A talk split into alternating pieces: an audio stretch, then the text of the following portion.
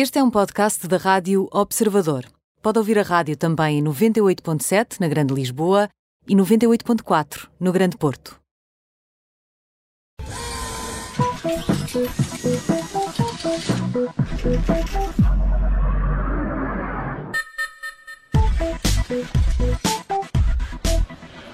Bem-vindos a uma app da Vizinha especial. Estamos em modo Web Summit. Vamos ter edições especiais da app da Vizinha ao longo desta semana, sempre a esta hora na rádio e também em podcast. Hoje olhamos para as criptomoedas, um dos assuntos do dia nesta Web Summit. Chamamos por isso um especialista, Martinho Lucas Pires, é advogado, é perito nestas moedas, ou melhor, nestes ativos digitais. Já vamos perceber melhor esta diferença na conversa que vamos ter com o Martinho Lucas Pires. Nesta app da vizinha Extra, vamos também à procura de ideias, de novidades no Geek do Dia. Vai ser já no fim deste programa, deste podcast. Para já, vamos ao essencial deste segundo dia da Web Summit com a editora de startups do Observador, a Ana Pimentel. Já a seguir, vamos então ao pitch do dia.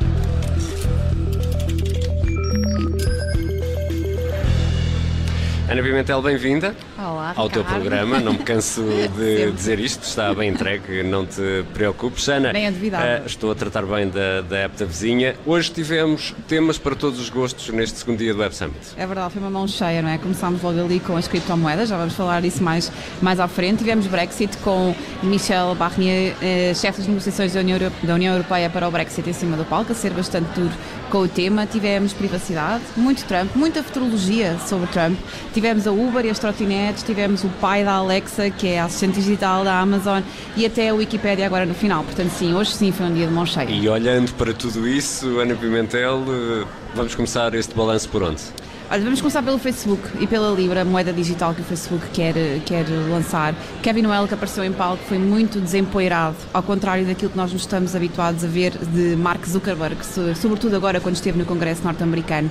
Ahm, Kevin Noel chegou muito desempoeirado, muito descontraído, ah, pareceu, menos, pareceu ter menos um discurso ensaiado, foi muito claro. Ele disse que ah, era normal que as pessoas não confiassem na- no, no Facebook depois de tudo o que tem acontecido, ah, mas tentou garantir que os dados financeiros associados a esta criptomoeda vão ser separados da- da- dos dados das redes sociais. Tentou acalmar um bocadinho as polémicas que têm surgido em relação a este, a este tema.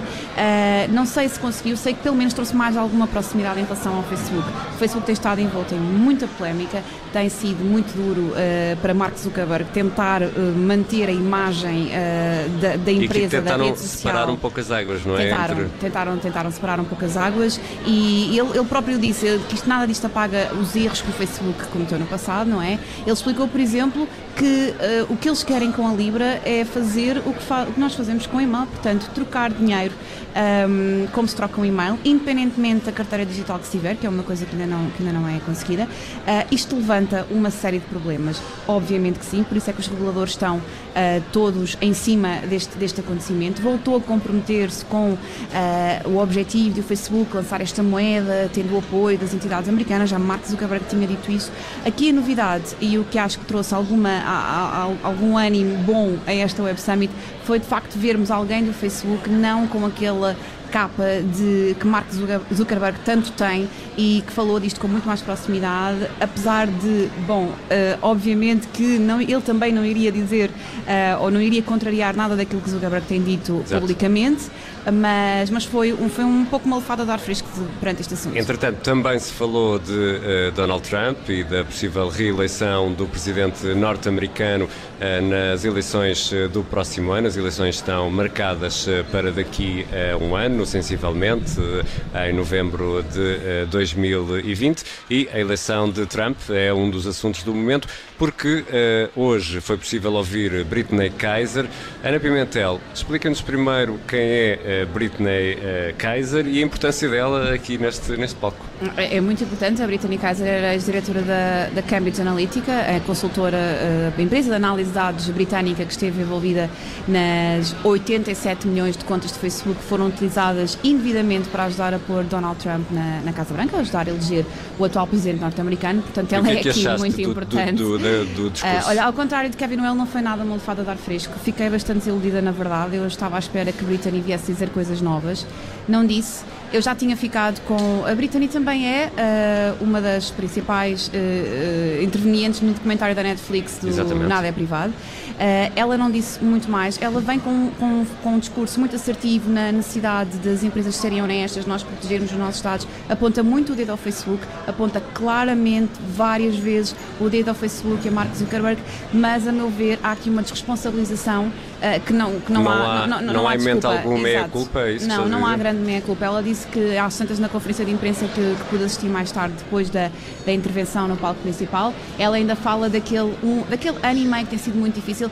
Ela diz, inclusive, Mark Zuckerberg vai repetir tudo o que fez no, no, em 2016, porque nós, nós não estamos a aprender nada com o que se passou, uh, e tudo isto pode, ter, pode de facto ser verdade, e é um alerta que tem que ser dado, mas a Cambridge Analytica também fez coisas, portanto, sobre isso não se, não se falou. Acho que há aqui uma desresponsabilização que, nesta altura do campeonato, já não há desculpa para haver.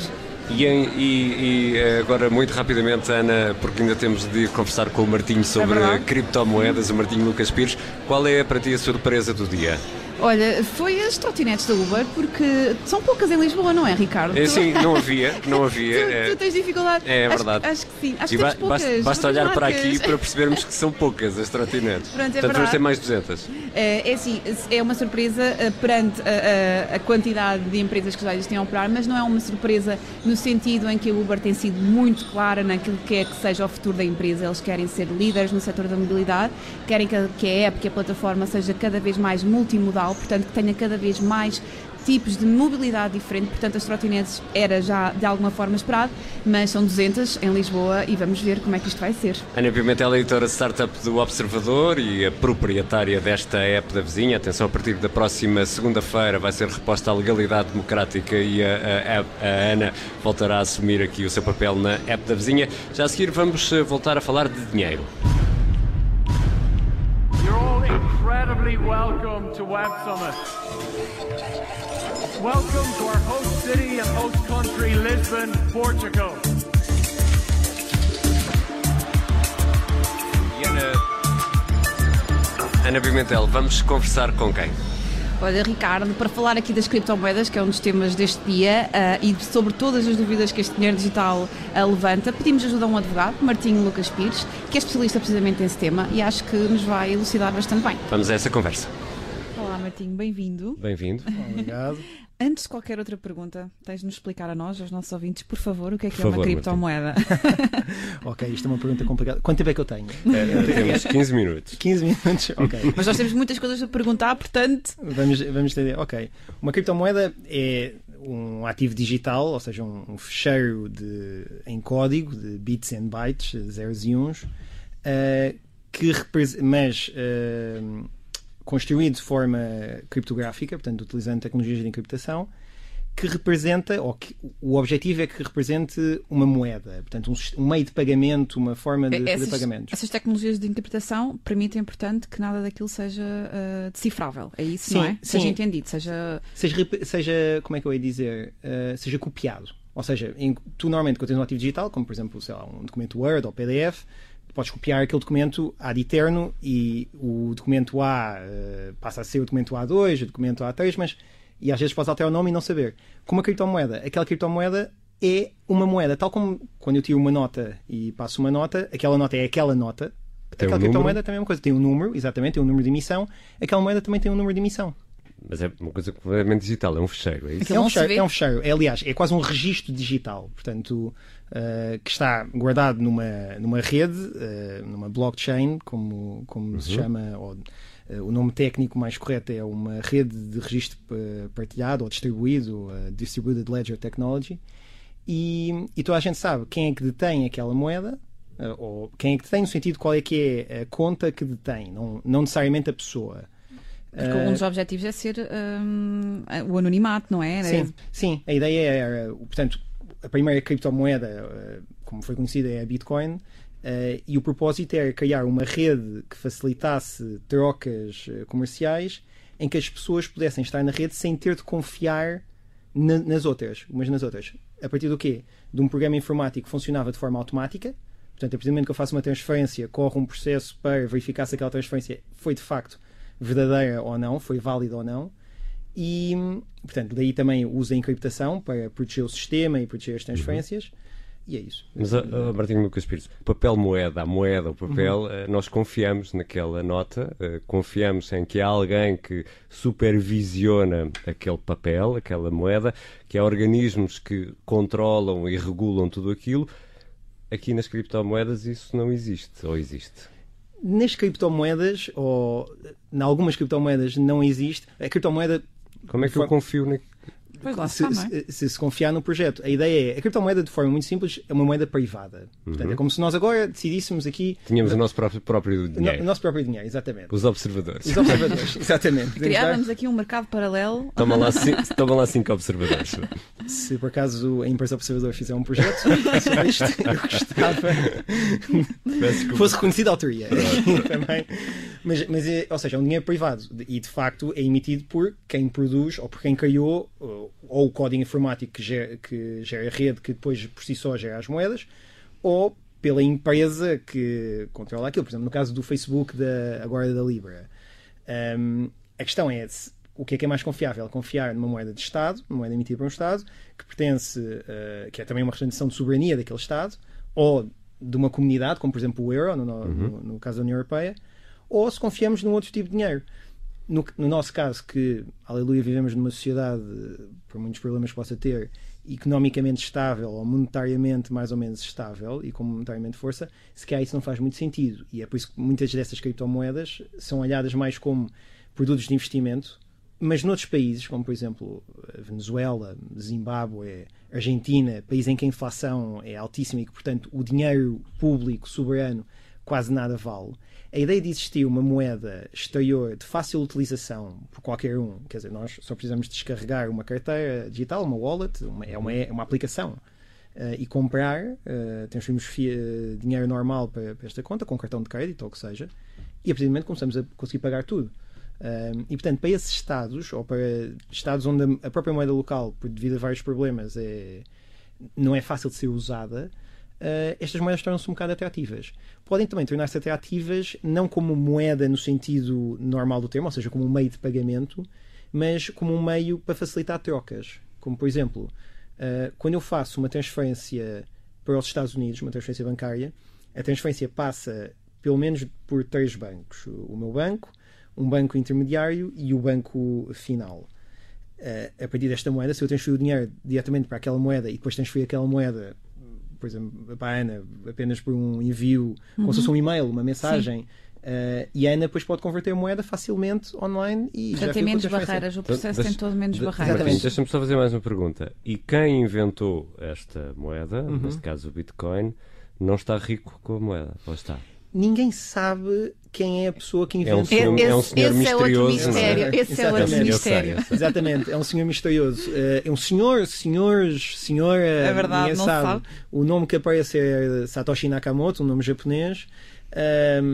Ele tem. eh, o que se sabe é que nas, nas supostas contas ou na- nas supostas moradas, de contas se calhar não é a palavra certa, mas nas moradas, que existem uma série de moedas de Bitcoin que lhe pertencem, portanto ele, ele estaria milionário ou bilionário hoje em dia, mas ninguém sabe quem ele é.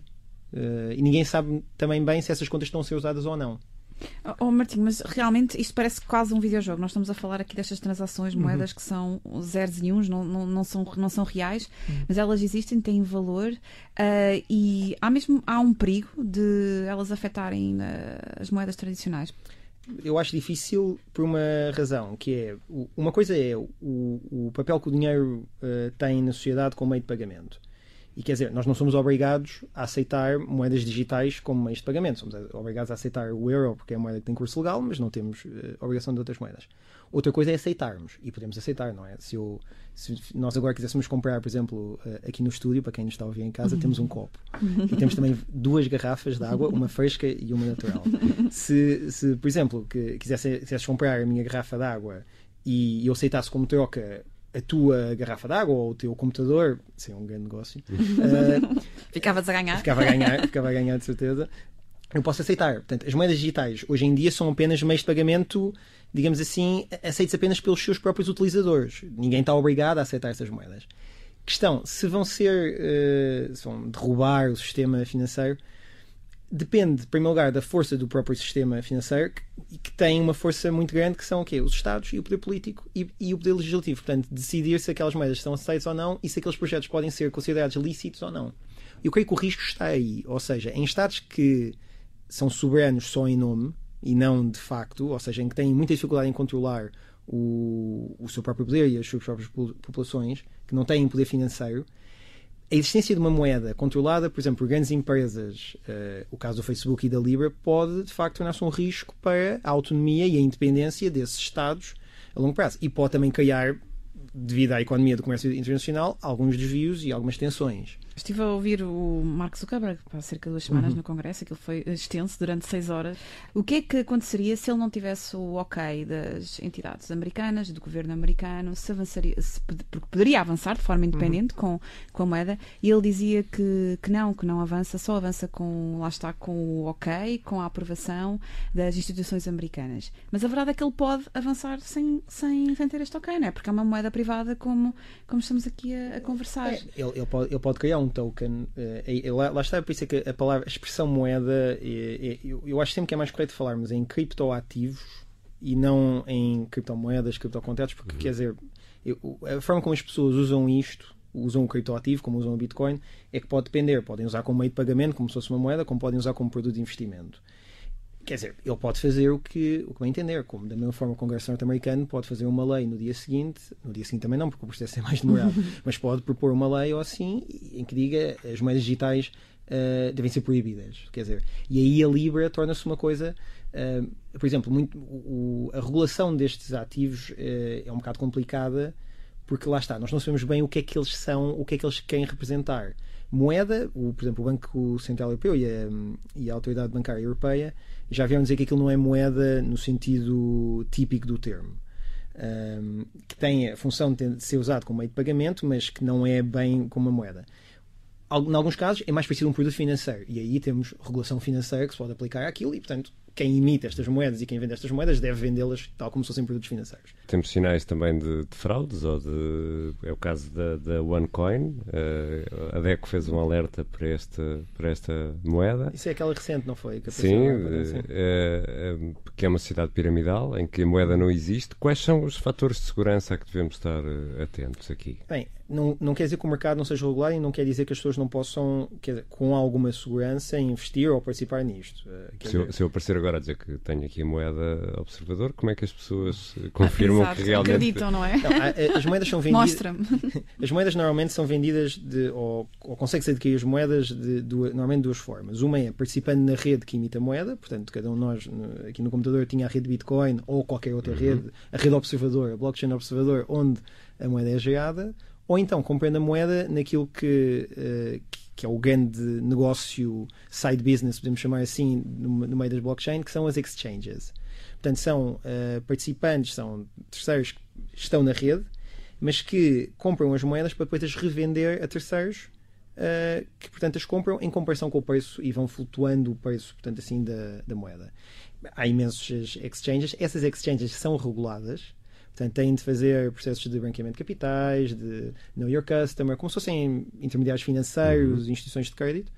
E, e, portanto, é mais ou menos fácil e seguro saber uh, e comprar uh, dinheiro ou comprar criptomoedas aí nessa, nessas exchanges. Posso fazer uma nota? Isto não é é uma recomendação para comprar em criptomoedas, é um investimento. Estou só a dizer, tipo, é, há a possibilidade de fazer isto, etc. Claro. Agora, agora, qualquer investimento em criptomoedas, por exemplo, a Bitcoin, só, só para dar um exemplo, que com uma semana no, durante o congresso, durante a audição no congresso do Mark Zuckerberg, a Bitcoin desvalorizou cerca de 500 dólares ou 400 dólares. Isto no espaço de, acho que não chegou às 6 horas, mas no espaço de 2 horas desvalorizou 400. Passados uns dias, o presidente da República Popular da China veio dizer que a China ia adotar a tecnologia blockchain, ia ser um grande player na blockchain. E a moeda, de repente, valorizou outra vez 700 dólares, não sei o quê. Portanto, ou seja, a volatilidade é, é gigantesca. É Neste dia em que conversamos, uh, a, quanto é que está uma Bitcoin? há dois minutos, quando olhei, estava o uh, 9.100 dólares. Portanto, qualquer coisa como 8.200 euros, mais ou menos. Uns zeros e uns que valem, valem 8 mil. Valem 8 mil, valem 8 mil euros. Mas, de facto, aqui o, a questão do Facebook é o, o, que preocupa será a questão da escala, porque, de repente, a Bitcoin é uma coisa que, se calhar, não chega a toda a gente, mas o Facebook chega. E está aqui o perigo disto escalar bastante. Sim, é, o, é muito difícil participar hoje em dia na Bitcoin, não só porque são precisos computadores é, muito potentes, mas também é preciso um certo grau de literacia informática que a maior parte de nós não tem. É, o Facebook, quer dizer, é uma aplicação com uma interface gira, com útil, portanto, quer dizer, qualquer um de nós vai sentir uma facilidade em usar aquilo. Há, há esse risco, em algumas sociedades e em alguns tipos de Estado, eu não sei se na Europa isso vai acontecer ou não, mas para o Facebook usar na Europa vai ter que pedir autorizações uh, de, para todas as autoridades nacionais, basicamente bancárias e, e, locais, e também, quer dizer, e, com, e está de acordo com as regras Achas europeias. que este projeto vai mesmo avante? Não sei, quer dizer, que há capacidade financeira e tecnológica do Facebook a avançar com uma coisa deste género, claro que há. Mas também há um risco enorme e há um risco reputacional gigantesco. O Facebook, vamos ser sinceros, também não está com a melhor fama do mundo devido às questões de privacidade e de utilização e desta imagem também que agora está a ser muito propagada dos grandes gigantes tecnológicos como, como a da fita, quase como uh, figuras quase estatais, mas com um interesse que não é estatal, que é apenas corporativo e lucrativo. Obrigada por teres vindo e até Obrigado à próxima. Eu. Obrigado, Martinho. Obrigado. Até a próxima. E já a seguir, vamos ao Geek do Dia.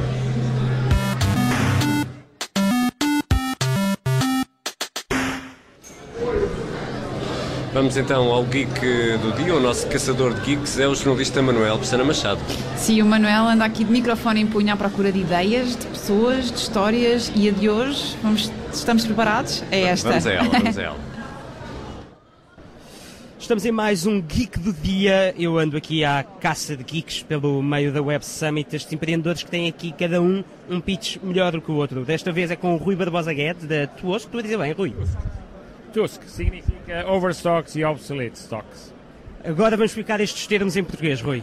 Basicamente, a TUSC é um marketplace que traz a economia circular para as redes de telecomunicações. Nós trabalhamos com excesso de inventário para empresas que não têm acesso a estes produtos. Basicamente, ajudamos países com melhores condições económicas a conseguir produtos de qualidade falamos aqui de produtos com qualidade, podes-nos dar um caso prático para o nosso ouvinte perceber bem isto? O caso prático é, para construir uma rede de fibra, toda a gente quer fibra hoje em dia, precisamos no mínimo 12 a 20 semanas para conseguir o stock. Na Tusk, uma empresa consegue encontrar esse material e ter entregue em casa em uma semana. E tens esta empresa desde 2016, é a tua primeira vez aqui na Web Summit? Nós já estivemos cá, em 2017 contratamos duas pessoas aqui no Web Summit e em 2018 viemos cá já com a equipa. Em 2019 estamos cá a fazer o ditado português, não há duas sem três. E este não há duas sem três, também é à procura de investimento ou à procura de outra coisa? O que é que tu vens aqui fazer ao Web Summit? Basicamente a TUSC está a crescer, nós já temos 10 pessoas, temos parceiros em mais de 10 países, 20 parceiros, gerimos cerca de 6, 7 milhões de euros em stocks. E se houver dinheiro que traga inteligência e, e contactos, será bem-vindo. E Rui, sobre ti, conta-nos, antes de 2016 o que é que fazias, o que é que te fez ter esta ideia para esta startup?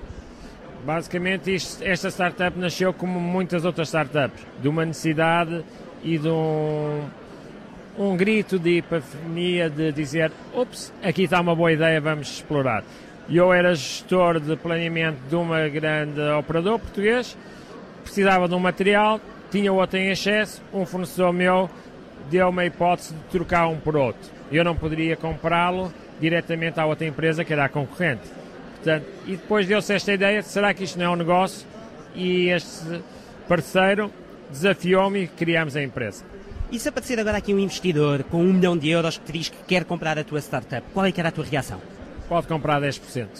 Só 10%? Então, olha, fazendo uma coisa a Shark Tank, estás a fazer uma valorização de 10 milhões de euros, não é? Pouquinho, mas sim, 10 milhões de euros. Olha, e tenho de fazer a pergunta, e se tudo correr mal, se a Tusk não conseguir arrancar, o que é que vais fazer? Não, a Tusk já arrancou, já temos uma faturação de 300 e, e contamos acabar com 400 mil euros e na prática está a crescer. Agora, se esta empresa não resultar, há outras ideias, há outros desafios eh, pela frente. E agora temos que contar aqui aquela história de como te conheci ainda agora, quando me deste o teu cartão de visita, que é igualzinho a um cartão de crédito. Isto aqui é uma tática de comunicação, porque é que fazem isto? É, isto é mesmo um cartão com banda magnética, com chip. Com tudo, é exatamente um cartão de crédito, porque nós criamos valor para os nossos parceiros. E como é, é, aqui no mundo ocidental ainda associamos valor a dinheiro, de, dinheiro, cartão de crédito, achamos que é uma boa ideia e, e, realmente faz o clique. As pessoas acham piada, as pessoas telefonam a dizer perdeu o seu cartão de crédito. E eu disse, não, é o cartão de visita, é para si. Este cartão de visita é uma das táticas que tens utilizado aqui e, além disso, o que é que podemos ver até ao final do Web Summit da Tusk? Se encontrarem todas as mesas, vão ver a guerrilha marketing. Temos a nossa promoção 10% em todas as mesas que alguém se senta.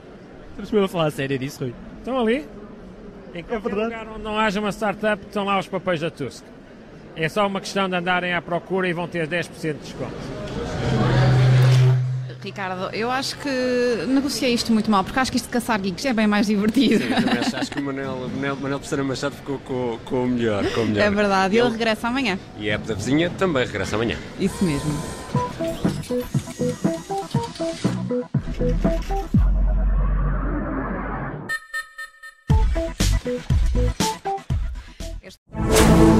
Rádio Observador. Ouça este e outros conteúdos em observador.pt/barra rádio e subscreva os nossos podcasts.